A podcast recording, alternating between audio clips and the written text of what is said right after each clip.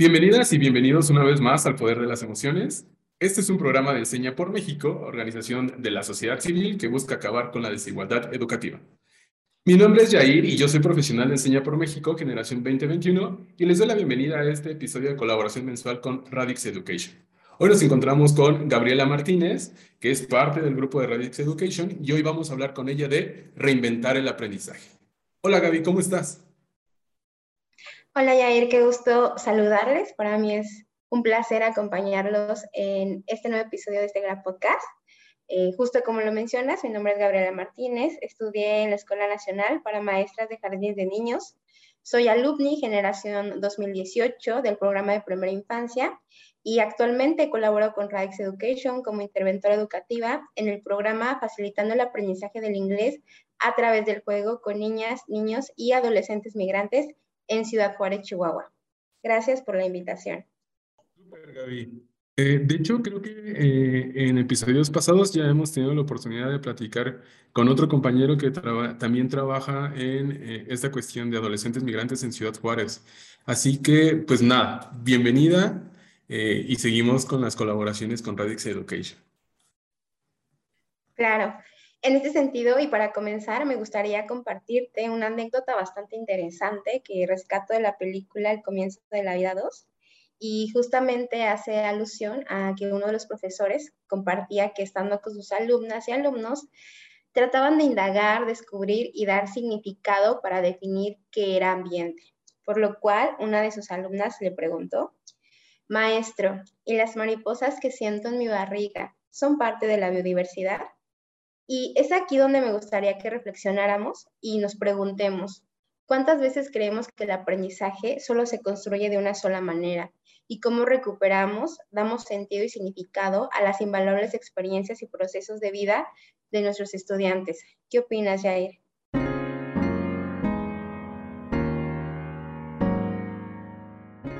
Creo que esta parte del aprendizaje es, es un concepto bastante Interesante, pero a la vez eh, complicado justo por las perspectivas que muchas y muchas eh, personas tenemos respecto a, lo que es aprendizaje. Por ahí yo llegué a platicar con un eh, doctor en, en, lingüística que me decía, oiga, profe, ¿y usted cómo ve el aprendizaje? ¿No? Y yo le digo, bueno, el, el aprendizaje para mí es como todo el proceso que nos lleva a la consecución de un objetivo no tanto el aprendizaje lo podemos, o al menos yo no lo veo como el objetivo en sí, sino todo el proceso que vamos eh, armando o vamos viviendo a lo largo de nuestro proceso de enseñanza-aprendizaje para lograr el objetivo o el aprendizaje deseado o el objetivo académico, como le quieran llamar. Pero justamente para mí el aprendizaje es todo ese, ese trecho que vamos recorriendo. Y él me decía algo bastante curioso.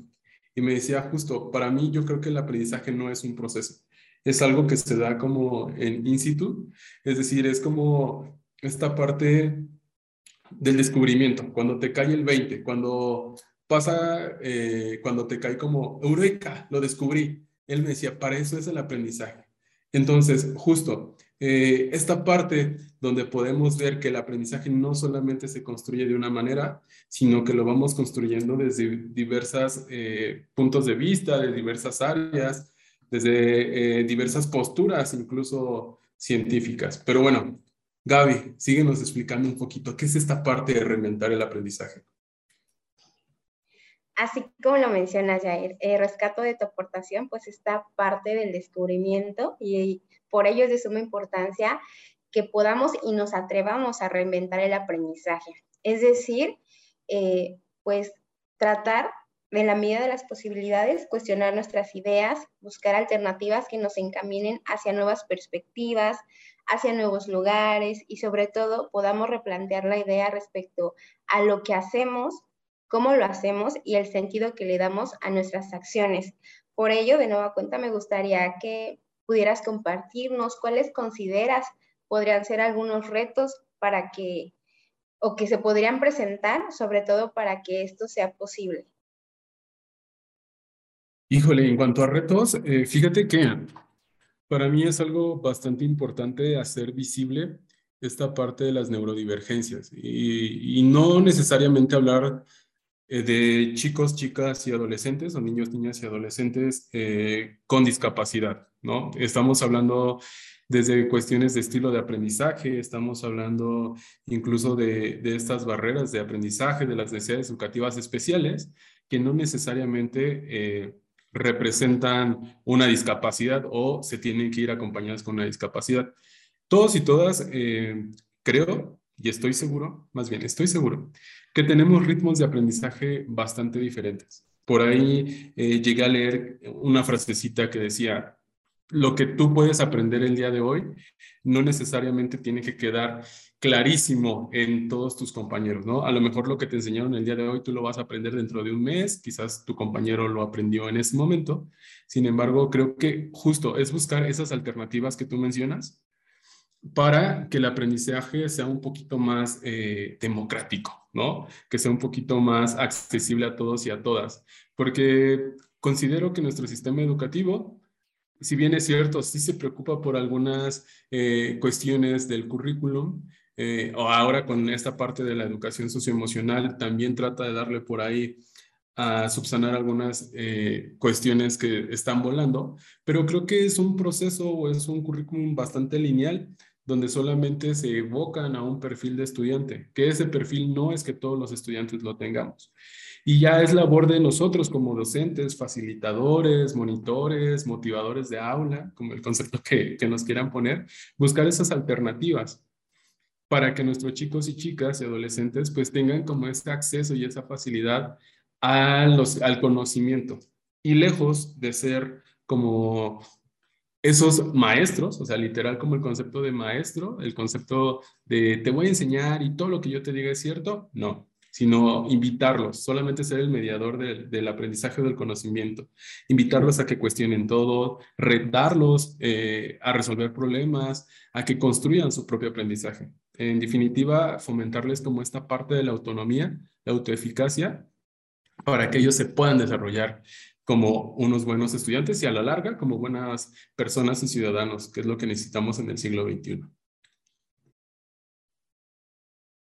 Claro, y justo rescato de tu aportación, creo que este gran desafío de que podamos cuestionarnos y sobre todo sembrar esa semillita en los niños, niñas, adolescentes que acompañamos a que se atrevan a ir más allá de lo que incluso uno puede brindarles y la forma en cómo los vamos guiando. Creo que ahí está la verdadera esencia y el aprendizaje de forma constante debe ser reinventado para que pueda llegar justamente de una forma accesible, dependiendo de los estilos de aprendizaje e incluso de las personalidades eh, que tenemos eh, en el aula y también a nivel en el trabajo en colegiado. Sí, la verdad es que sí, Gaby, y, la verdad es que me gusta mucho esta parte de reinventar, ¿no? Eh, igual y quizás no es el sinónimo como tal, pero lo veo mucho con esta cuestión de innovación. Eh, pero siento que muchas veces caemos en el error de innovar o reinventar. Perdón, perdón, innovar es como descubrir el hilo negro y estamos buscando como muchísimas cosas sin darnos cuenta que mucho de lo que ya está establecido que funciona, le podríamos dar justo esa, esa, esa parte, reinventarlo, darle como ese twist para que todos y todas puedan tener acceso a esa información como bien lo dices, y también me gusta muchísimo esto, ¿no? Esta parte de la personalidad del alumno. O sea, si nosotros empezáramos a crear experiencias de aprendizaje, no planeaciones, experiencias de aprendizaje con ciertas características para nuestro alumnado, creo que el proceso de enseñanza-aprendizaje sería muchísimo mejor. Y siguiendo este tema, nos vamos a entrar a nuestra ya conocida dinámica de desbloqueando mitos. Gaby, yo te voy a decir algunos enunciados y también te voy a compartir desde mi experiencia si considero que es un mito o es una verdad. Y tú, desde la expertise que tienes en todo esto de la educación, nos dirás y me dirás a mí si estoy en lo correcto o no. ¿Estás lista para desbloquear mitos? Por supuesto. Vamos a ir. El primero nos dice, un cambio de ambiente o condiciones no afecta el aprendizaje.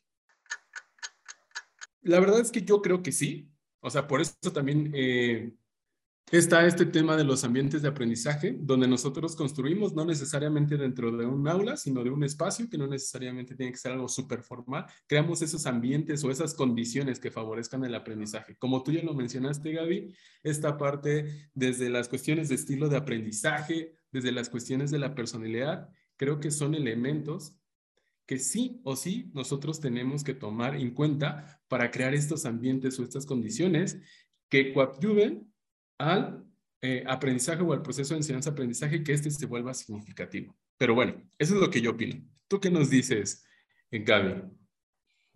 En efecto, esto es un, es un mito porque justo como lo mencionas, en un cambio de ambiente, circunstancias, situaciones e incluso de pensamientos afecta la forma en cómo aprendemos, lo que vamos descubriendo, lo que vamos asimilando y en ese sentido también eh, por la perspectiva que vamos teniendo respecto al mundo y lo que vamos eh, construyendo poco a poco para pues tratar de darle, eh, como te mencionaba, sentido a cada una de las experiencias. Perfecto, sí, yo, yo considero lo mismo y voy sobre el mismo rumbo que tú. Creo que esta parte de los ambientes y condiciones sí condicionan, valga la redundancia, muchas veces el proceso de enseñanza-aprendizaje. Bueno, el siguiente Gaby nos dice, la adaptación a diferentes circunstancias se logra siendo positivos. Y te voy a ser muy sincero, Gaby, la verdad es que yo tengo un tema con esto de ser positivo. Está bien, considero que ser positivo en muchas etapas de tu vida es algo importante y es algo incluso necesario. Sin embargo, creo que también muchas veces hemos caído en ese positivismo extremo, o tóxico, la verdad es que yo le llamo positivismo tóxico, en el que todo está súper bien, aunque todo esté súper mal. Creo que muchas veces también es importante reconocer que las cosas no están mal, que no están bien, perdón, y que desde ese proceso de reconocer que no todo está bien, podemos generar también alternativas para, para ser eficiente y resolver todo lo que necesitamos. Pero bueno, nuevamente, eso es lo que yo pienso desde mi experiencia, desde lo que he vivido y he podido compartir con otras personas, pero nos encantaría escucharte a ti, Gaby. ¿Crees que la adaptación a diferentes circunstancias se logra siendo positivo? Falso, sigue siendo un mito. Y más ahora en estos tiempos, ¿no? Que se nos vende mucho la idea de eh, lo lograrás, no importa lo que, lo que pase allá afuera, con que tengas una actitud siempre optimista y alentadora, lograrás lo que te propongas, ¿no? Y justamente necesitamos cuestionar más esos ideales que a veces escuchamos, porque a veces solo lo repetimos, ¿no? Y somos conscientes de lo que, de lo que implica para nosotros, ya que si bien nuestras actitudes pueden aportar para ser más favorable en nuestra adaptación a diferentes circunstancias, pues no solo se trata de echarle ganas o incluso de negar pues lo que está pasando en el exterior y también de forma interna, porque pues adaptarse es un proceso en el que intervienen múltiples factores y creo que este también sigue siendo un gran reto, eh, dejar de lado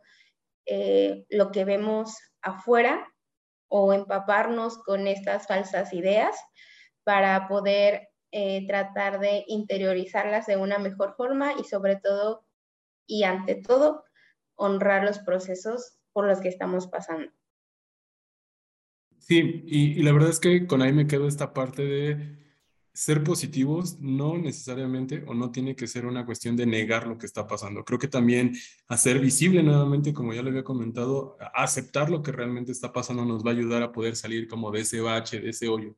De lo contrario, solamente estamos evitando algo que es inevitable, ¿no? Y seguimos hundidos e-, en ese hoyo o en ese bache, siendo que podríamos ocupar ese tiempo de lamentarnos y de quejarnos en hacer cosas como bastante productivas. Pero bueno, el último de estos enunciados, Gaby, nos dice, los aprendizajes más importantes se construyen estando en la escuela.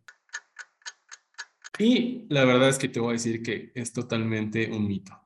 Para mí, al menos para mí, Yair, muchos de los aprendizajes más importantes que tengo en cuestiones personales y también muchas veces académicas no las he tomado directamente desde un salón de clases o desde una escuela o una institución de educación formal, vamos a llamarlo así.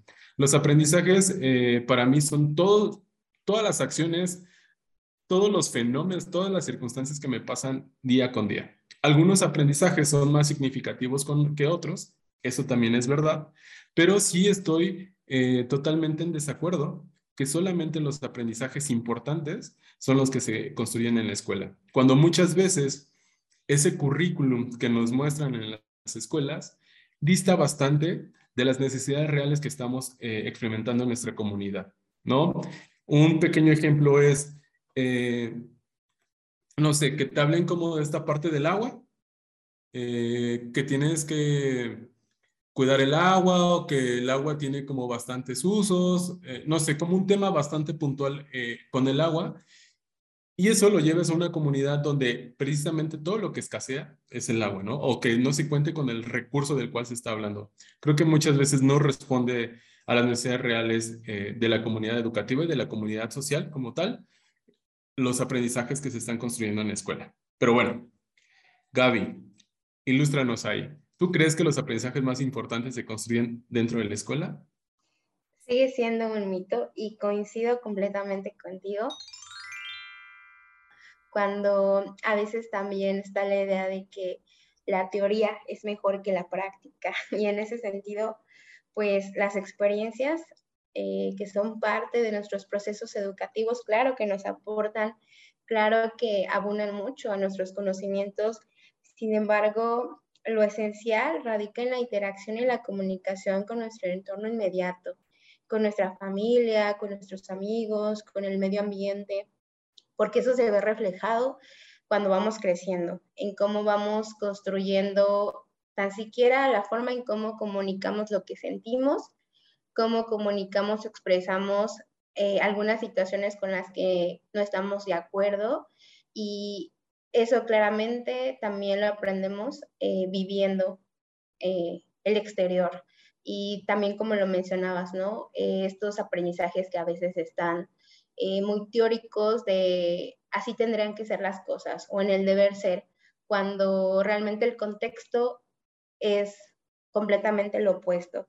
Entonces, creo que ahí es importante justo hacer este balance y parte de poder hacer este balance, pues es reinventando el aprendizaje para que de esta manera cada una de las experiencias que logremos consolidar sean experiencias que nos ofrezcan herramientas para la vida.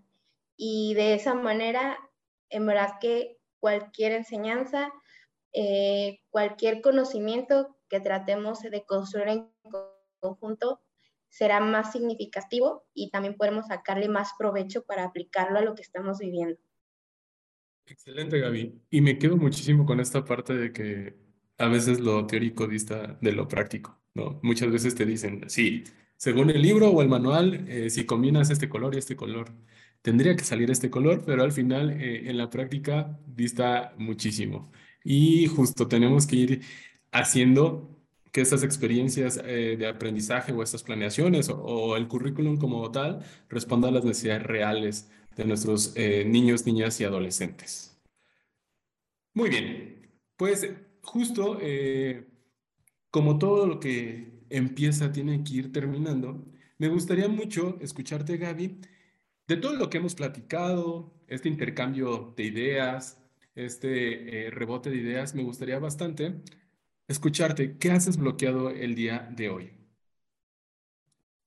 Y claro, Jair, me parece que hoy en día resulta imprescindible, sí o sí, atrevernos a reinventar nuestra manera de ver el mundo, no solo a nivel profesional, sino también en nuestro entorno inmediato. Ser conscientes del impacto que tenemos en la vida de los demás nos ayuda a ser empáticos, a ser sensibles, respetuosos y bondadosos para tomar mejores decisiones que sumen, aporten y enriquezcan el bienestar colectivo. Y me gustaría traer también a este espacio y compartirles una frase del psicólogo James Gibson, la cual eh, dice que cada vez que experimentamos el mundo, al mismo tiempo nos experimentamos nosotros mismos, experimentamos qué somos capaces de hacer y ampliamos nuestra capacidad de percepción y de acción. Con eso me quedo y también espero que el poder cuestionar un poco más lo que hacemos eh, sea una invitación para atrevernos, como ya lo hemos comentado, a reinventar el aprendizaje, pero también a reinventarnos a nosotros mismos. Muchísimas gracias, Gaby. La verdad es que si me pregunto qué desbloqueé el día de hoy, justo es la importancia de ese concepto, reinventarnos, ¿no? Reinventarnos desde la posición de docente, de evaluar lo que has hecho bien, lo que todavía te falta como echarle ganitas, como esas áreas de oportunidad, y sobre todo reinventarnos justo para darle como esa guía, esa mediación entre tú, el aprendizaje y el alumno o la alumna, para brindarle las mejores herramientas y que ese aprendizaje realmente, vuelvo a ser muy reiterativo con esto, pero para mí es fundamental que el aprendizaje responda a las necesidades reales de los alumnos, ¿no? Y también reinventarnos en esta práctica docente. Muchas veces, y lo sé, que el sistema educativo es un sistema bastante lineal y a pesar de que nosotros quisiéramos estar innovando o reinventando, el mismo sistema te va llevando, te va jalando. Sin embargo, yo les pediría a mis compañeros docentes, a mis compañeros PEMS, a los facilitadores, eh, motivadores de aula, monitores, que nos retemos, que nos reinventemos, que busquemos las estrategias necesarias para que todos nuestros niños, niñas y adolescentes puedan tener ese acceso al aprendizaje, al conocimiento, que sea de una forma más democrática, que todos y todas, eh, con base en sus herramientas, en sus procesos eh, cognitivos, puedan acceder al aprendizaje. Porque esa es nuestra misión como docentes, ser los mediadores y, los guías, y las guías también, de estos chicos, estas chicas y de estos adolescentes en ese proceso de aprendizaje. Y nada, Gaby, darte muchísimas gracias por permitirnos hablar contigo, porque nos permitas conocer justo la perspectiva de reinventar el aprendizaje y sobre todo la funcionalidad que esto representa y la importancia que el mismo tema representa. Pero bueno, antes de que te nos vayas, Gaby, por favor, compártenos tus redes sociales, dónde te podemos encontrar. Actualmente eh, ya sabemos que colaboras con Radix Education, pero ¿tienes algún otro programa, algún otro proyecto? Platícanos así rapidísimo. Claro que sí, Jair. Em, pues me permito invitar a tu audiencia a ponerse en contacto con nosotros, a que nos sigan y descubran más de nuestro gran equipo de trabajo, los proyectos e iniciativas que tenemos a través de Facebook, de Instagram, de Twitter y de LinkedIn. Y nos encuentran como Radix Education y también como Proyecto Nuevo Maestro. Y si quieren ondear un poquito más eh, respecto a estas prácticas o también eh, ampliar un poquito estas conversaciones, pues los invito a ponerse en contacto conmigo a través del siguiente correo electrónico que es gabriela.raiseducation.org y pues muchísimas gracias eh, por la invitación. Al contrario, Gabriela, muchísimas gracias por aceptar la invitación, por regalarnos eh, mucho de tu tiempo para que podamos platicar sobre estos temas y sobre todo que estos temas lleguen a nuestra comunidad de Enseña por México, pero también a toda la comunidad de padres, madres, eh, cuidadores primarios, docentes que no precisamente representan o son parte de Enseña por México. Ya saben, si necesitan platicar un poquito más con Gaby sobre estos temas, por favor escríbanle a gabriela arroba radixeducation.org. Nuevamente se los voy a decir gabriela arroba radixeducation.org. Así que muchísimas gracias a todos y a todas las que nos escuchan. Recuerden que este es el podcast El Poder de las Emociones y es un programa de Enseña por México, organización civil que busca acabar con la desigualdad educativa. Nos vemos y nos escuchamos el próximo capítulo. Hasta luego.